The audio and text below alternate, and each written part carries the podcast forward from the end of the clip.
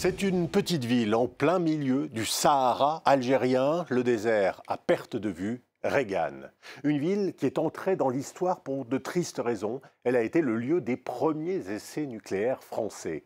Le centre saharien d'expérimentation militaire a été construit là à partir de 1957. L'Algérie fait alors officiellement partie du territoire français depuis plus d'un siècle.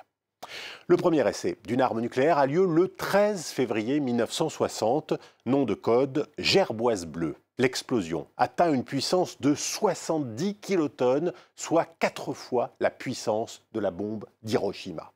On est à 50 km seulement de la ville, mais les autorités françaises se veulent rassurantes. Écoutez le ministre des Armées de l'époque, Pierre Mesmer.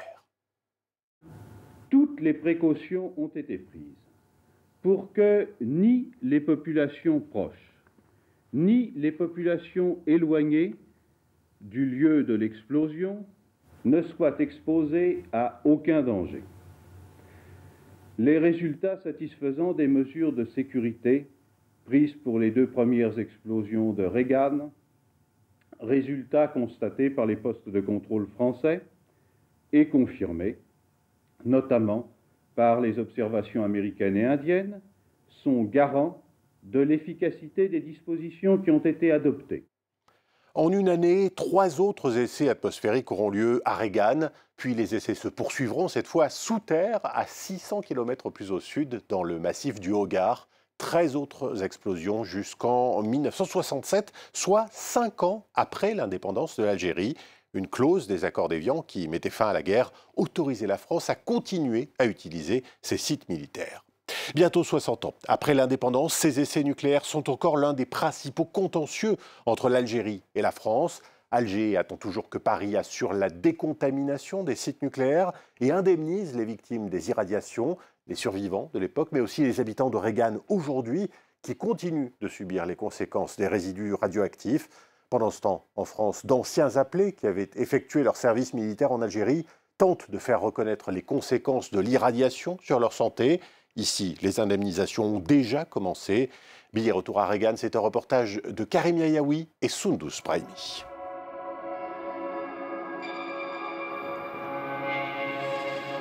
Le désert à perte de vue.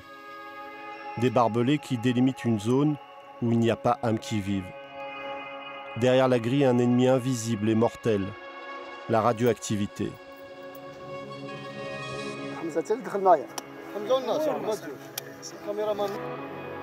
À quelques centaines de mètres, le point zéro de la première explosion nucléaire française.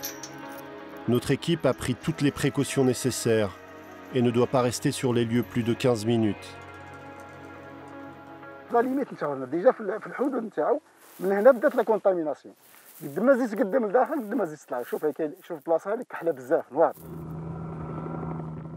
À cette tâche insolite au milieu du désert, à ce décor lunaire, à ce cercle de 800 mètres de diamètre de sable vitrifié et noirci.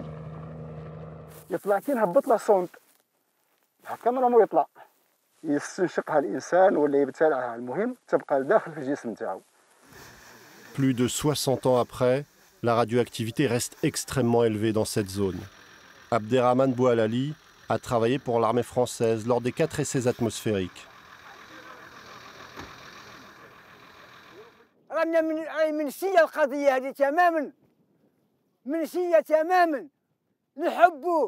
المسؤولين تاوعنا الله يعمل مولانا ينصرهم في الوقت الحاضر ينوضوا يقوموا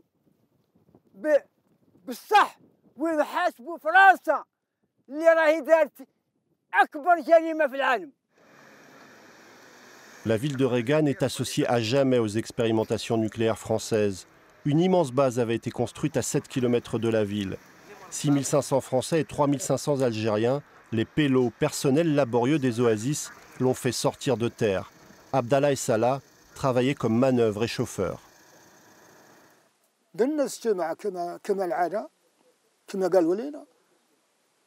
على الخمسة وعطونا أمر من عندهم. قالوا وقت نقول لكم سقطوا على الأرض واجعلوا يديكم فوق عينيكم. يعني مثل لا الشمس ولا قمر كما قال. نهار 13 فبراير القنبله بات تنوض وباش يعني نعطيكم واحد الشخصيات لازمكم تنبطحوا وتغمضوا عينيكم. تغمضوهم وتنبطحوا عندنا عندنا هكا ونطلوا فينا الفضول فينا الفضول عندنا نطلوا باش اشنو هذا الشيء وما القوار يبكوا ومغطين بالكوفيرتا مازال زايدين الكوفيرتا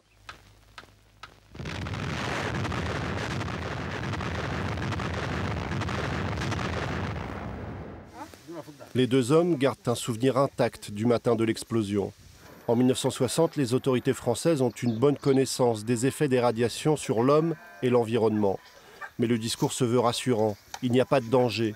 C'est même la femme du commandant de la base de Reagan qui le dit. Vous vivez avec vos enfants, donc euh, pour vous, il n'y a pas de notion de danger. Ah non, il n'y a pas du tout de, de, danger. Et mon mari, justement, avait tenu à ce que nous soyons là au moment de l'explosion pour bien prouver qu'il n'y avait aucun danger. Appréhension. aucune appréhension, non. Gérard Delac, lui aussi, était à Reagan en tant qu'appelé lors de Gerboise Bleue. Son histoire, il l'a beaucoup racontée. Trop affaibli par plusieurs cancers, il a bien du mal à parler. Sa femme, qui le soutient dans son combat depuis des années, connaît son histoire mieux que lui. Il faut savoir qu'actuellement, il a eu 30 opérations du visage. Au mois de décembre, il a eu un cancer sur la lèvre. En, en 2020, il a eu quatre opérations du visage. Les, deux temples, le menton et la lèvre. Et là, vous voyez, il a un bouton. À mon avis, c'en est un autre. Quelques jours après la première explosion, on lui a demandé, comme il était chauffeur et qu'il était de permanence ce jour-là, un officier lui a demandé d'emmener un autre officier là où il lui dirait. Il lui a montré le chemin et ils sont allés dans le trou de la bombe mettre le drapeau français au point zéro. Et il y a un hélicoptère qui les a survolés en leur disant qu'ils étaient en zone contaminée, qu'il fallait qu'ils partent. Et quand ils sont rentrés, ils sont passés à la décontamination.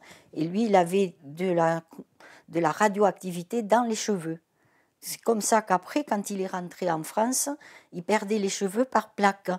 Monsieur Delac, aujourd'hui, vous, euh, vous, êtes euh, en colère après, euh, après les responsables ou... oh, Oui. Disons qu'à l'époque, il était fier. À l'époque, on était fiers. D'avoir servi la France, d'avoir participé à cette. C'était la grandeur de la France. Ben, Aujourd'hui, on trouve qu'ils les ont laissés tomber. Quoi. Voilà, c'est... Ils risquaient rien, on leur disait qu'ils risquaient rien. Ils se sont servis de nous. Gérard Delac a été l'un des tout premiers à être indemnisé par l'État, après des années d'un combat acharné porté notamment par l'AVEN, l'association des vétérans des essais nucléaires.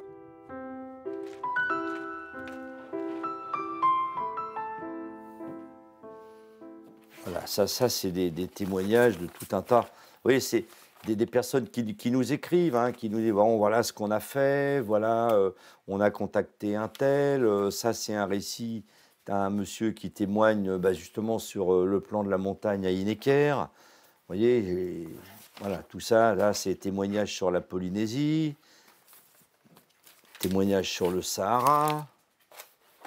C'est grâce à ça que nous, on arrive à avancer. La centaine de vétérans avait... En 20 ans, la Veine a réussi à devenir un interlocuteur incontournable pour les autorités, grâce à de puissants relais politiques et médiatiques. En 2010, la loi Morin a grandement facilité l'indemnisation des vétérans. De, toute logique, je dirais, humaine. Ce ne sera plus à la victime de prouver que sa maladie est liée aux essais nucléaires, mais c'est à l'État qu'il appartiendra de contester ou de contredire cette affirmation. Les indemnisations se sont accélérées depuis 2018, mais pour l'association, il reste de nombreux combats à mener. Actuellement, on travaille sur euh, plusieurs sujets. On travaille d'abord sur la reconnaissance continuelle des vétérans avec l'élargissement du tableau des maladies. Deuxièmement, on travaille sur la descendance, parce qu'on est intimement, nous, convaincus qu'on a transmis. Donc on est en train de faire une enquête auprès des enfants de vétérans. Donc nous, maintenant, on demande effectivement à ce qu'il y ait une reconnaissance entière aux ayants droit. C'est-à-dire, ce sont les, conséquences qu'on appelle, nous, par ricochet. L'épouse ou la femme qui a assisté, bien sûr, son mari, qui est malheureusement souvent devenue veuve, et les enfants qui ont subi ça. Des dizaines de vétérans français ont été indemnisés. Un seul Algérien, alors que la loi Morin concerne aussi les populations du Sahara. À Reagan, beaucoup d'anciens pourraient prétendre obtenir réparation. Encore faut-il qu'ils soient au courant. Les rares dossiers sont retoqués, faute de documents et de preuves. Au sein de la population, beaucoup sont convaincus que le nucléaire est à l'origine de tous leurs maux. عطيت واحد سبع سنين ولا ثمان سنين وانا انا قاعد نبدا ساكن لازم محل نمشي ورحت للعين تاع البودا من النية وليت فيها نوقف شوياك ونتعلم نمشي احنا نهار اللي جاو قاو قعد أنتم حيين هنايا. حيين كذا سبقنا آه ما راب وخشين عندكم هنايا. ما راب وخشين عندكم هنايا. أي ما راب وخشين. صح ما قلنا إحنا ما بقى فيك مرة كاع ايوا حيين خوش ومن تل مرض في الناس كل العمر نتاعي 18 سنة راك تشوف الحالة نتاعي راهي قدام عينيك. يعني اللي في الليل في, في أي لحظة توجعك الجلادي مشينا للرقان مشينا للأدران مشينا لأي جهة زرناها ما كاش دواء نتاعها هذا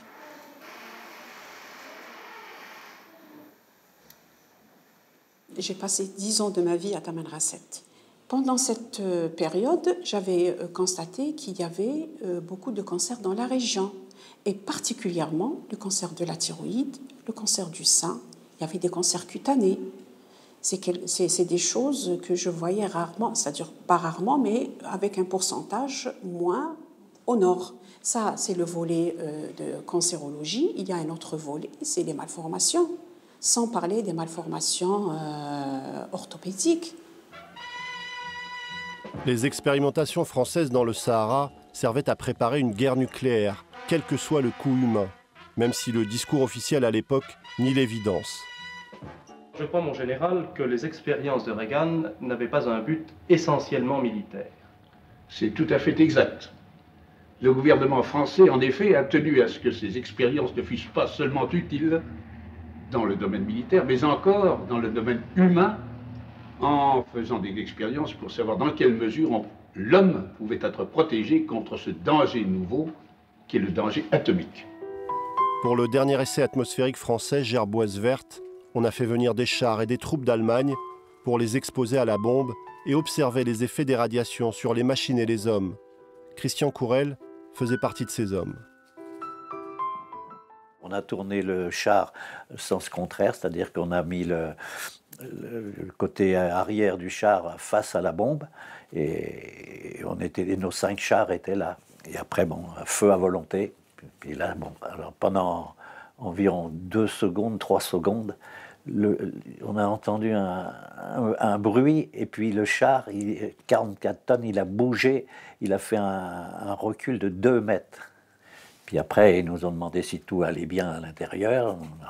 Et puis après, bon, ils nous a dit bon, ben maintenant, on fait les manœuvres pour voir les, radiations à gauche, à droite, euh, reculer, avancer. Et puis on a fait ça pendant 2-3 heures. Une fois qu'on est sorti du char, alors là, il fallait qu'ils nous, nous décontaminent. Approchez-vous pour les plaques. Formez-vous. Allez vous rhabiller. Moi, de gauche, je en veux, hein on est les cobayes du nucléaire, c'est pas. Il y a des engagés, il y a des gens qui se font payer pour ça. Et là, ça va faire 60 ans, là, bientôt. Oui. Et vous êtes toujours en colère? Ah, bah, toujours, oui. Là, moi, je. Je comprends pas ça. Enfin, déjà, je voudrais retrouver, savoir si mes copains sont morts ou pas. Ça, ça me, ça me chagrine, ça. Si jamais vous passez à la radio, j'espère que